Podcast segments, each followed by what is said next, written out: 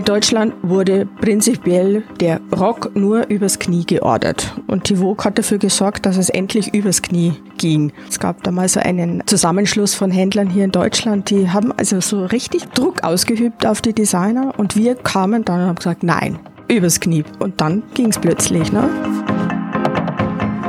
Das ist Vogue Stories, der Podcast von Vogue Deutschland. Meine erste Vogue habe ich vor 15 Jahren in den Händen gehalten. Ich war Babysitterin in Wien. Stundenlang saß ich im Schneidersitz auf dem teuren Designersofa und blätterte durch die Seiten der Vogue, nachdem ich Max ins Bett gebracht hatte. Als kleines, uncooles Mädchen, das so schüchtern war, dass es Menschen teilweise nicht richtig in die Augen schauen konnte, waren die Seiten ein Zufluchtsort. Magisch und weit entfernt. Seit einem Jahr arbeite ich genau an dem Ort, an den ich mich früher nur geflüchtet habe. Mein Team und ich arbeiten fleißig an der Neuausrichtung der Seite. Dabei wundere ich mich oftmals, warum die Vogue eigentlich so ist, wie sie ist. In diesem Jahr wird die deutsche Vogue 40 Jahre alt. Ich möchte hier die Menschen treffen, die Vogue geprägt haben, die Vogue machen und die Vogue sind. Ich möchte die Welt, in die ich mich früher nur geträumt habe, noch besser kennenlernen. Mein Name ist Alexandra Bondi de Antoni. Willkommen bei Vogue Stories.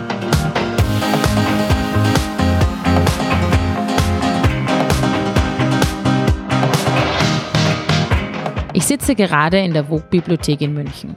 Die Vogue-Bibliothek ist ein Raum, in dem sorgfältig organisiert und geordnet Bücher von den Großen der Modewelt zu finden sind. Normalerweise halten wir hier unsere täglichen Redaktionsmeetings ab. Heute sitze ich hier, weil ich gleich Robert Emich und Renate Kloger treffen werde. Renate und Robert sind so etwas wie lebende Legenden bei Vogue. Robert ist stellvertretender Chefredakteur und Renate kümmert sich um die Herstellungsnachweise. Beide sind schon länger, als ich auf der Welt bin, im Haus und gehören damit sozusagen zum Inventar. Um herauszufinden, wie Vogue funktioniert, war es mir wichtig, mit den Mitarbeitern zu sprechen, die die Maschine am Laufen halten. Ich hoffe, sie erzählen mir, ob das Leben bei der Vogue früher wirklich so viel glamouröser war. Und vor allem, wie man einer Marke so viele Jahre so treu bleiben kann.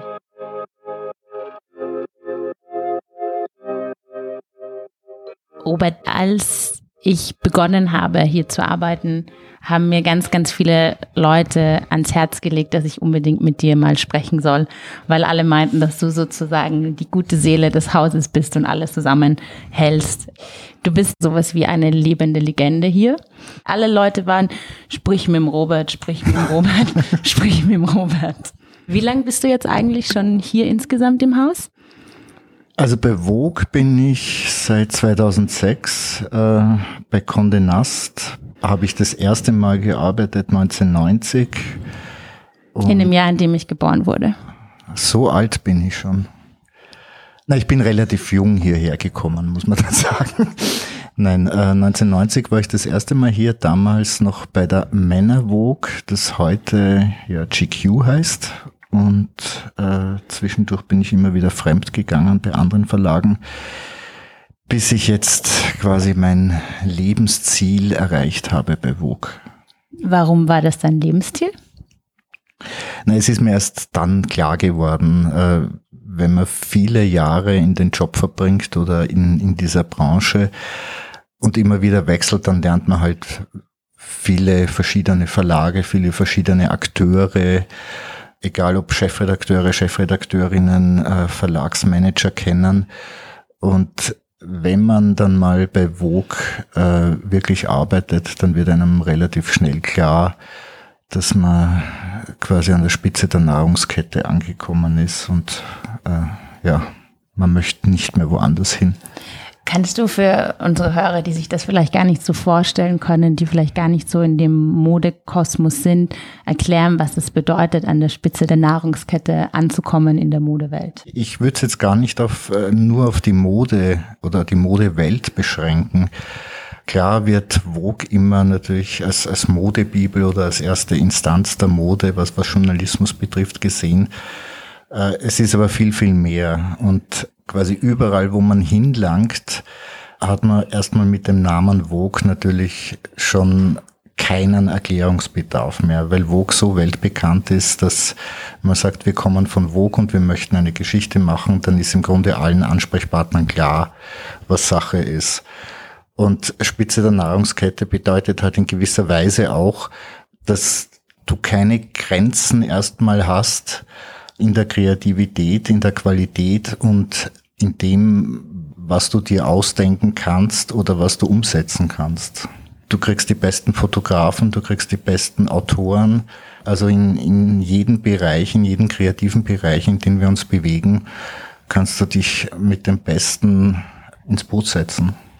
Kannst du uns etwas von Christiane erzählen, was man sich so vielleicht nicht vorstellen könnte oder irgendeine Geschichte mit ihr, die euch besonders verbindet?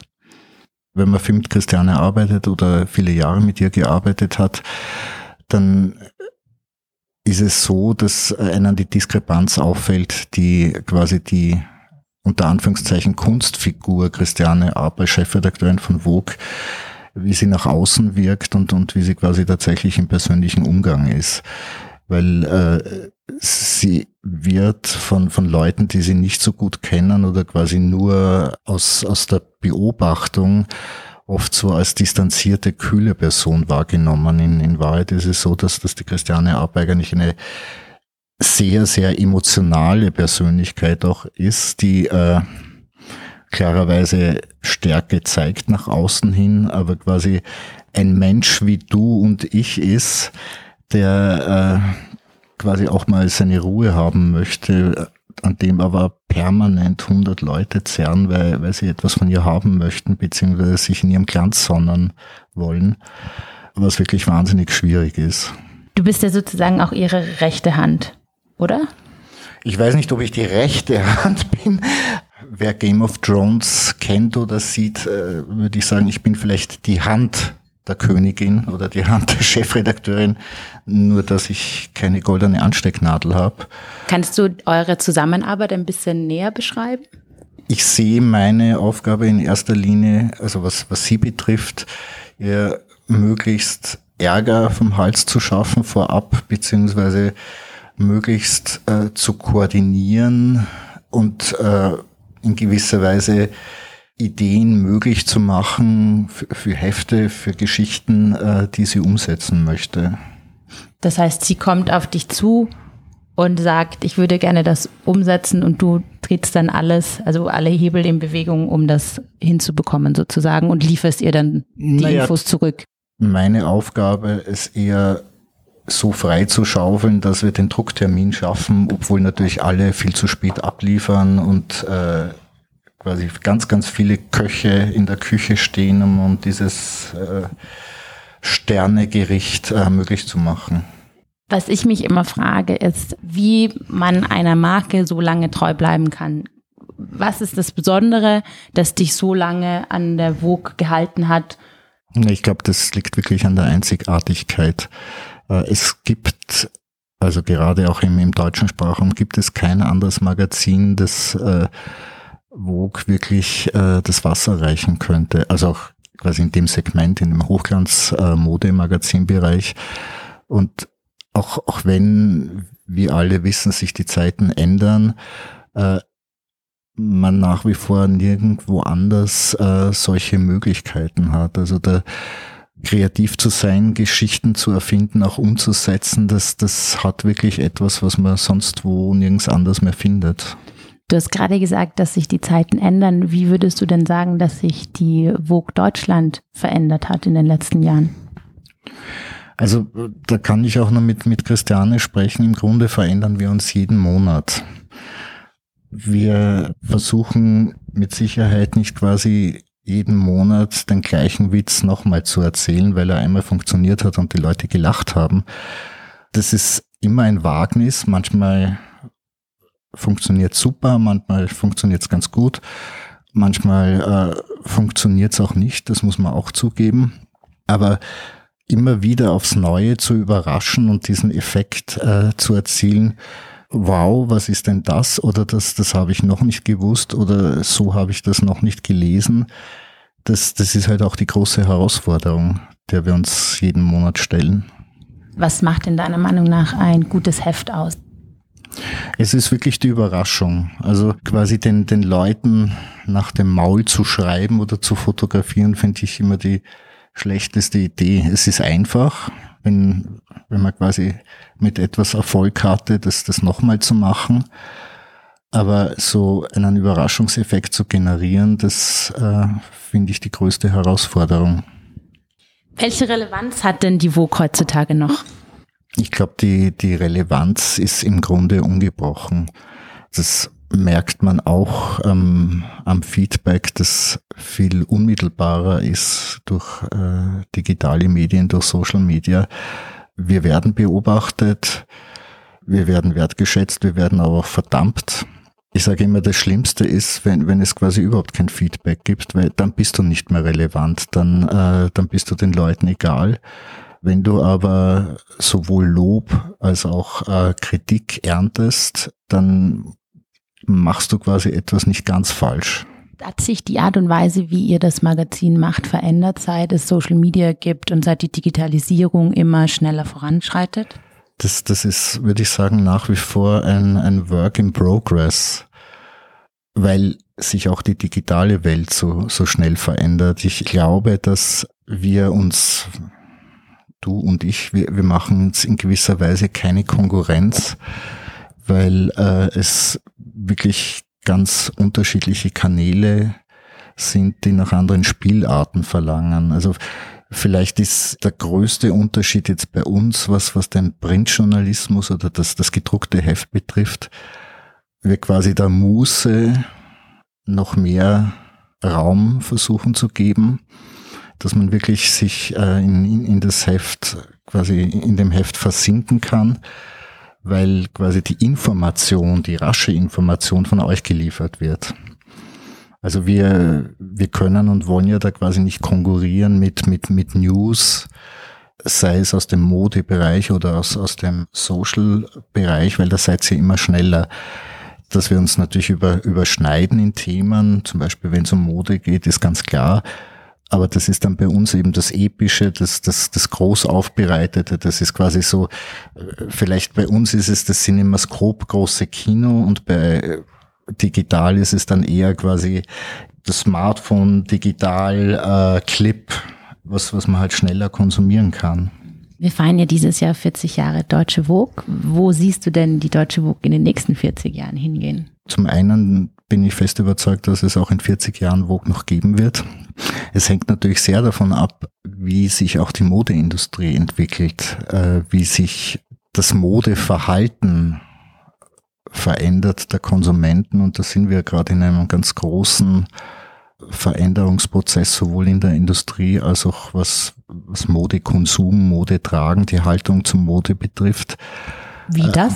Es wird immer sichtbarer, dass das quasi das, das System Fast Fashion äh, nicht unbedingt die größte Zukunft hat dass äh, Themen, man kann schon fast nicht mehr hören, aber es ist halt extrem wichtig, wie Nachhaltigkeit zu schauen, wer wie Mode herstellt und macht, unter welchen Bedingungen, wie, äh, wie werden die Leute behandelt, die die Mode herstellen, wie werden Ressourcen genutzt. Das wird ein immer stärkeres Thema und das, das ist nicht nur in der Mode, das ist auch in der Beauty so. Ich meine, wir kennen es alle, dass, dass wir permanent von schlechtem Gewissen getrieben sind. Was aber gut ist, weil dadurch verändern sich äh, Prozesse und, und Ansichten. Welche Rolle spielt da die Vogue? Es ist für uns, glaube ich, noch wichtiger, hinter die Kulissen zu schauen und, und genauer nachzufragen. Das heißt nicht, dass der Glamour jetzt tot ist oder dass das nichts mehr glitzern darf und Mode nicht mehr Entertainment ist und, und quasi nicht Humor und Fröhlichkeit. Aber man kann und darf nicht außer Acht lassen, woher es kommt. Und das siehst du auch, also wenn wir wieder auf die Frage zurückgehen, wo in 40 Jahren mehr auf dieses Thema eingehen? Denke ich schon, ja. Also wir werden da mit Sicherheit noch bewusster werden müssen und uns mit diesen Themen befassen. Was ich auch einerseits schön finde und andererseits ich auch nicht ganz verstehe, es sind ja sehr viele Leute sehr lange schon in diesem Haus und ähm, ihr arbeitet ihr dann auch schon dementsprechend sehr lange zusammen und sitzt ja auch seit dann mhm. Jahren nebeneinander. Wie kann man frische Ideen produzieren, wenn man immer mit den gleichen Leuten an diesen, an diesen Ideen arbeitet? Und ist es dann auch so ein bisschen, was gibt so ein, eine Art Familiengefühl vielleicht? Ist es dann so eine Art Vogue-Familie? Familie weiß ich jetzt nicht. Äh, enge Freunde, sehr, sehr lange Freundschaften auf jeden Fall. Das Entscheidende ist, weiß jetzt gar nicht, ich glaube, das stammt eh von Lagerfeld, ist, dass äh, man muss mit der Zeit gehen, weil sonst, sonst geht man mit der Zeit.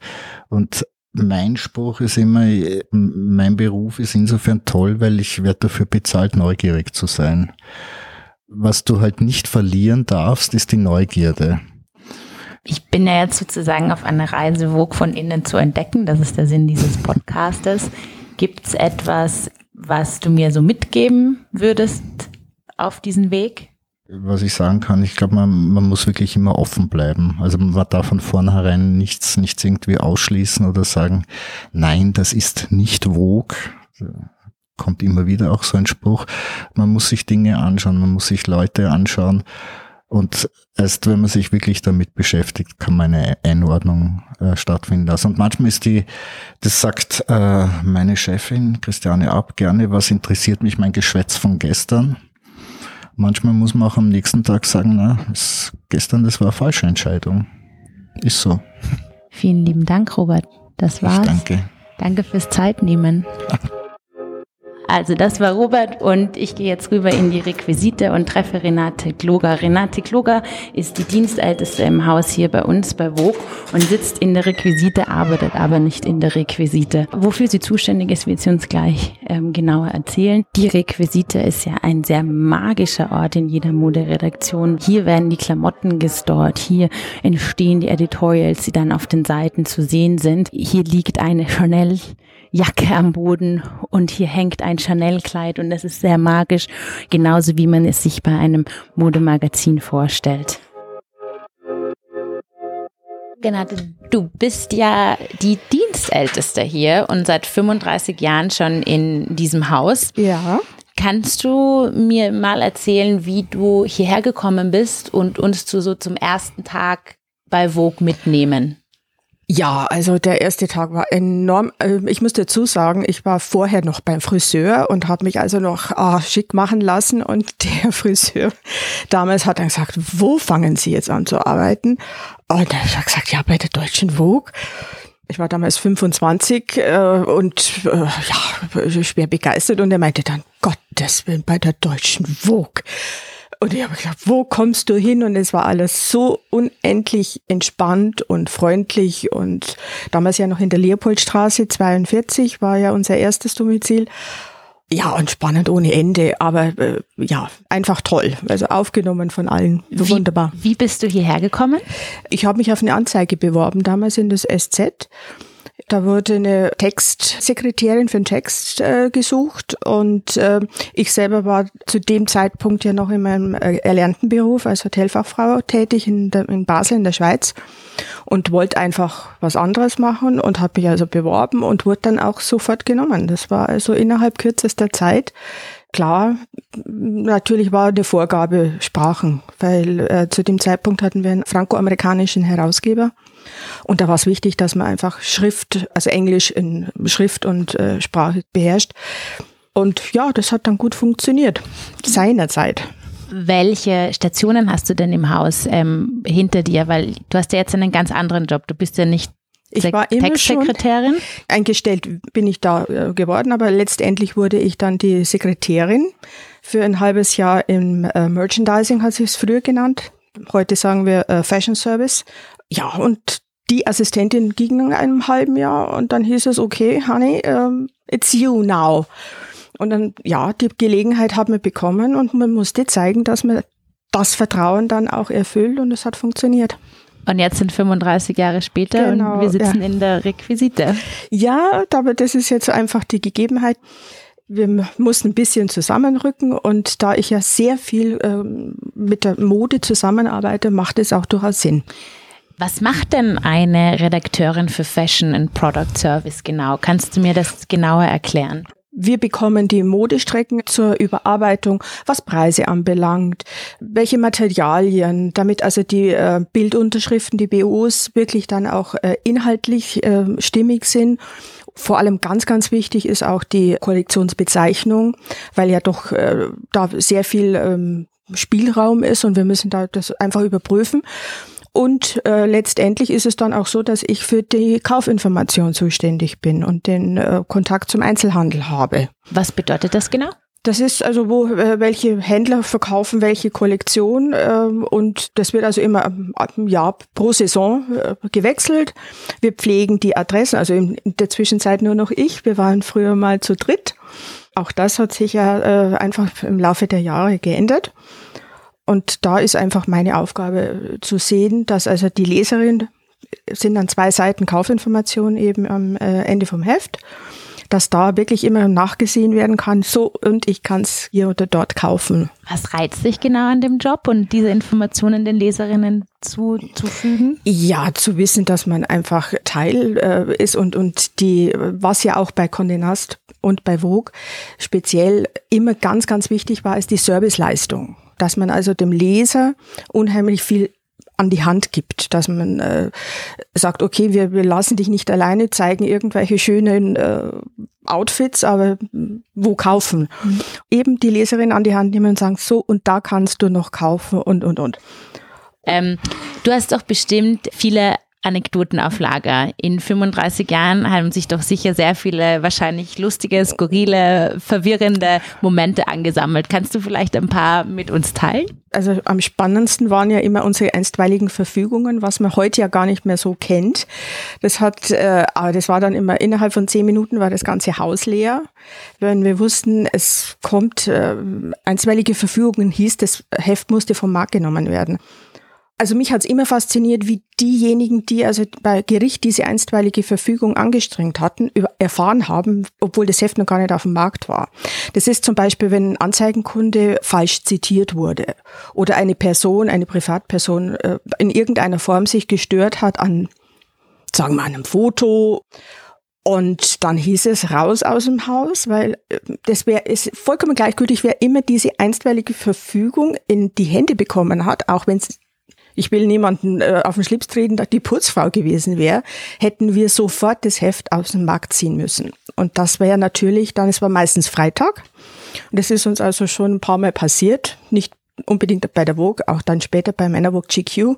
Das Heft musste vom Markt genommen werden und unser Verkauf ist damit gestoppt gewesen von dieser Ausgabe. Die musste eingestampft werden. Das bedeutet, wo, wurde die dann immer nachgedruckt oder wurde die dann, das heißt, die das war dann einfach weg? Ja, wir haben ja einen EVT, also den ähm, Erstverkaufstag.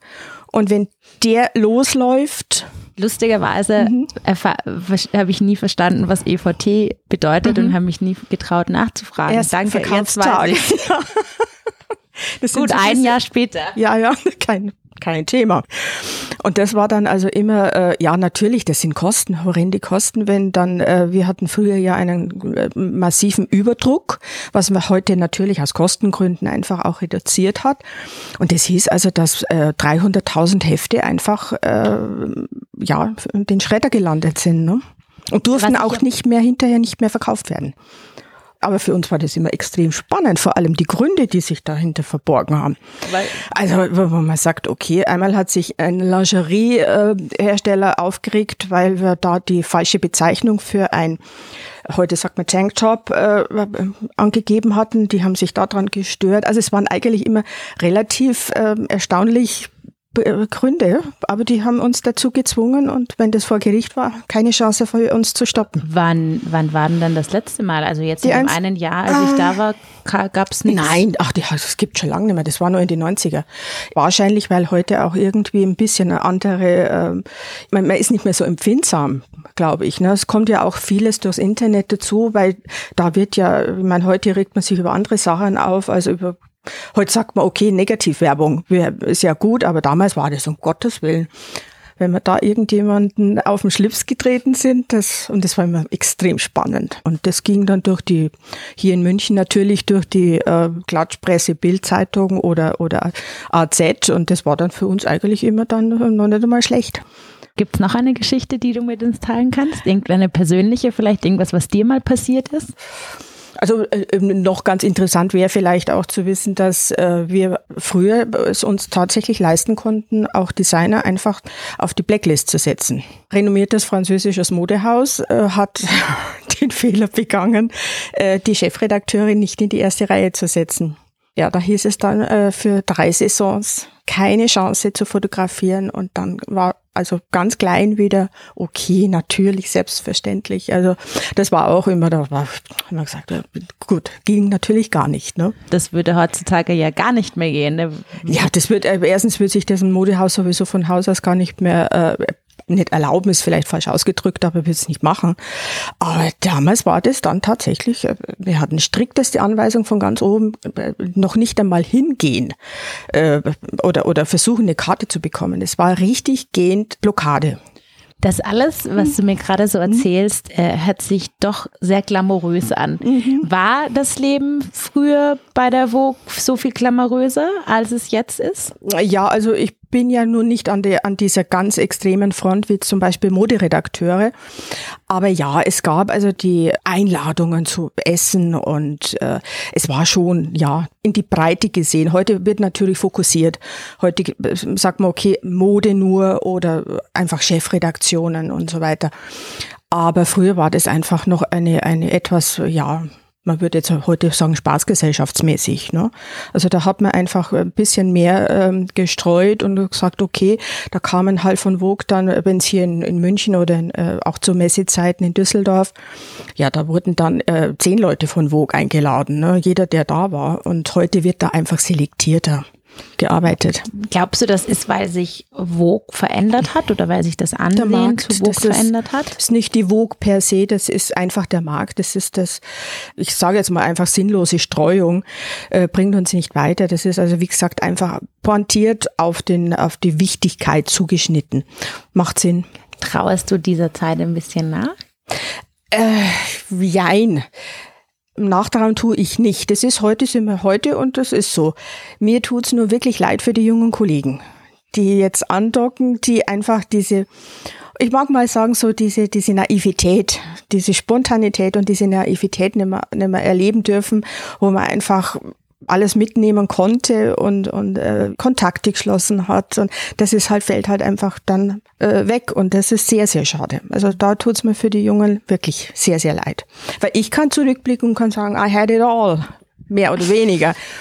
Aber für, für äh, junge Menschen, die heute andocken, ist, ist, ist, würde ich ihnen wünschen, dass das doch mehr so noch diese Leichtigkeit hätte.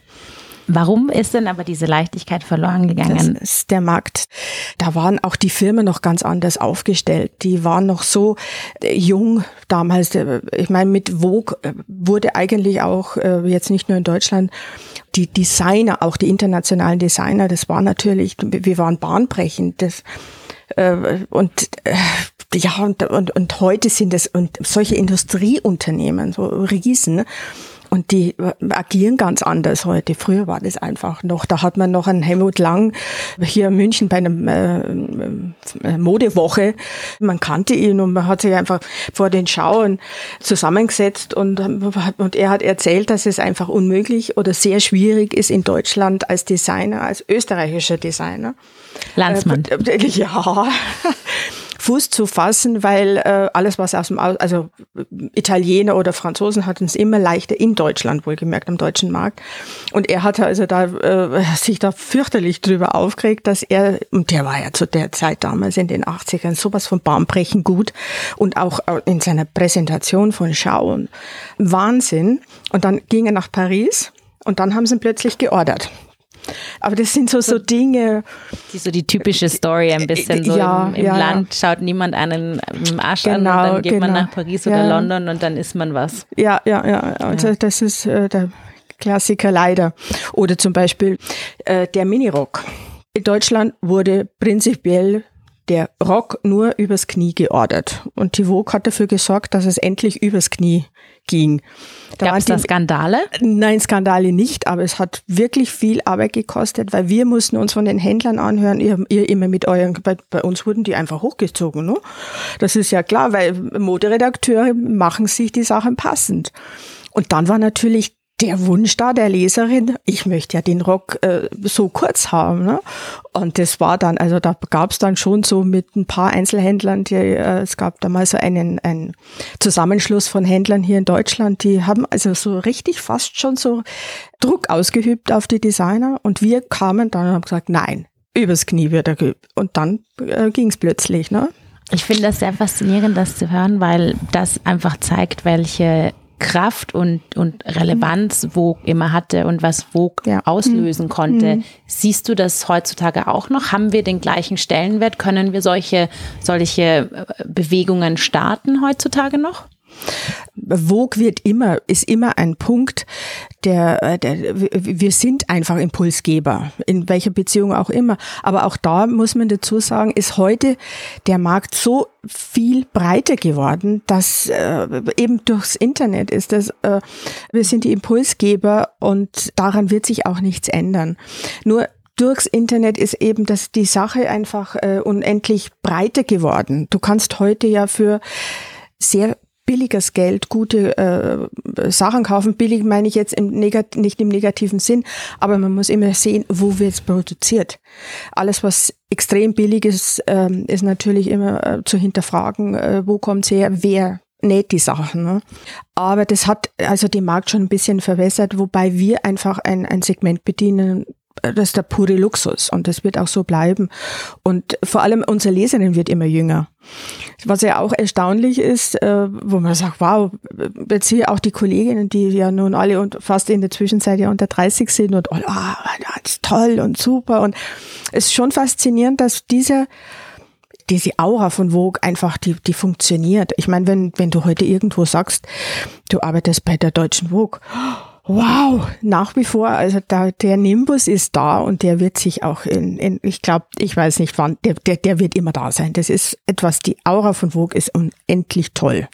Warum bist du so lange geblieben? 35 Jahre sind schon sehr lange. Mhm. Ich kann mir das gar nicht vorstellen, zum Beispiel, so ja. lange bei, in einem Job zu sein. Wie, warum bist du geblieben? Das ist ganz einfach, weil sich immer äh, etwas verändert hat. Es ist also nie gleich geblieben. Erstens mal natürlich jetzt die Technik, das sei mal außen vor gehalten. Aber Christiane Ab ist jetzt die äh, sechste Chefredakteurin, die ich erleben durfte, äh, darf. Die sechste? Die sechste, ja.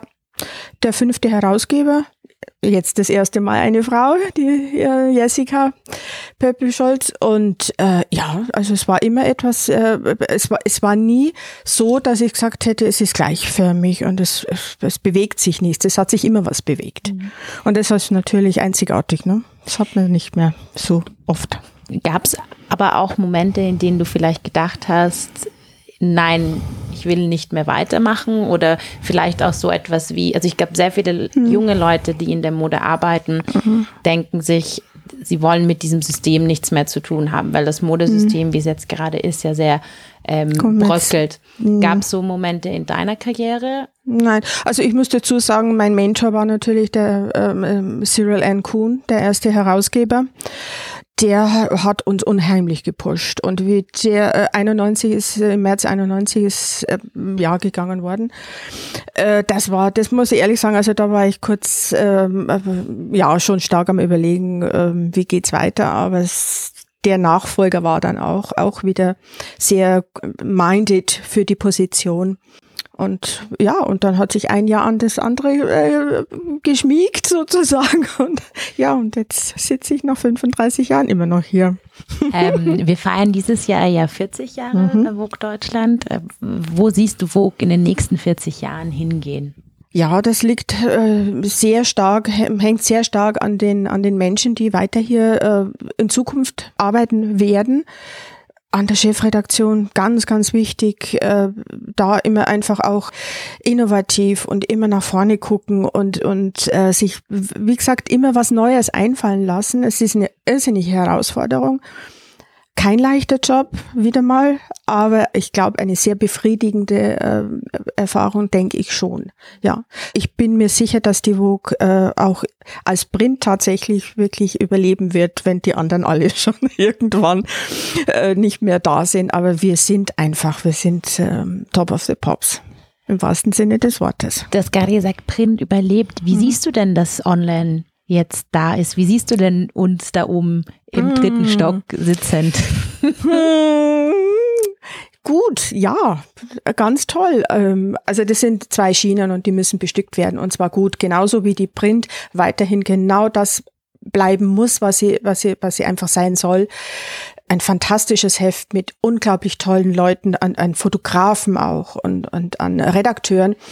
Und zeitgleich muss, muss äh, online auch genau auf demselben Niveau stattfinden. Und es ist Gott sei Dank bei uns ja gegeben, weil wir ja das große Glück haben, eben diesen fantastischen Verlag und äh, Condé hinter uns haben. Und wir uns da wirklich äh, tatsächlich äh, äh sehr stark auf tolle Leute verlassen können. Ne?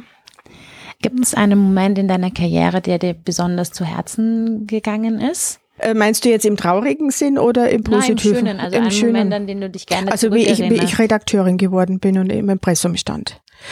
Und das finde ich heute noch so toll, wenn die jungen Redakteure, wie die Yvonne zum Beispiel, die Yvonne Wiegand, äh, bei uns, wenn sie, die freuen sich so unendlich, und da denke ich mir, mein Gott, das ist einfach ein erhebendes Gefühl. Da bin ich dann auch mit heimgelaufen und guck her, hier stehe ich und es ist so toll. Das war wirklich, also das war das Nonplusultra. Renate, ja. vielen lieben Dank für das Gespräch. Ich danke, danke dass du dir die Zeit genommen hast. Ich hoffe, euch hat das Gespräch genauso gut gefallen wie mir. Abonniert den Podcast doch jetzt auf Spotify, Apple, Deezer oder Soundcloud. Schreibt mir gern an onlineredaktion.vogue.de und erzählt mir eure Vogue Stories oder schreibt mir eure Gästewünsche. Auf vogue.de findet ihr jetzt mehr zum Thema. Ich freue mich von euch zu hören. Der Podcast wurde produziert von Mitvergnügen. Ich bin Alexandra Bondi de Antoni. Ciao Baba und bis zum nächsten Mal.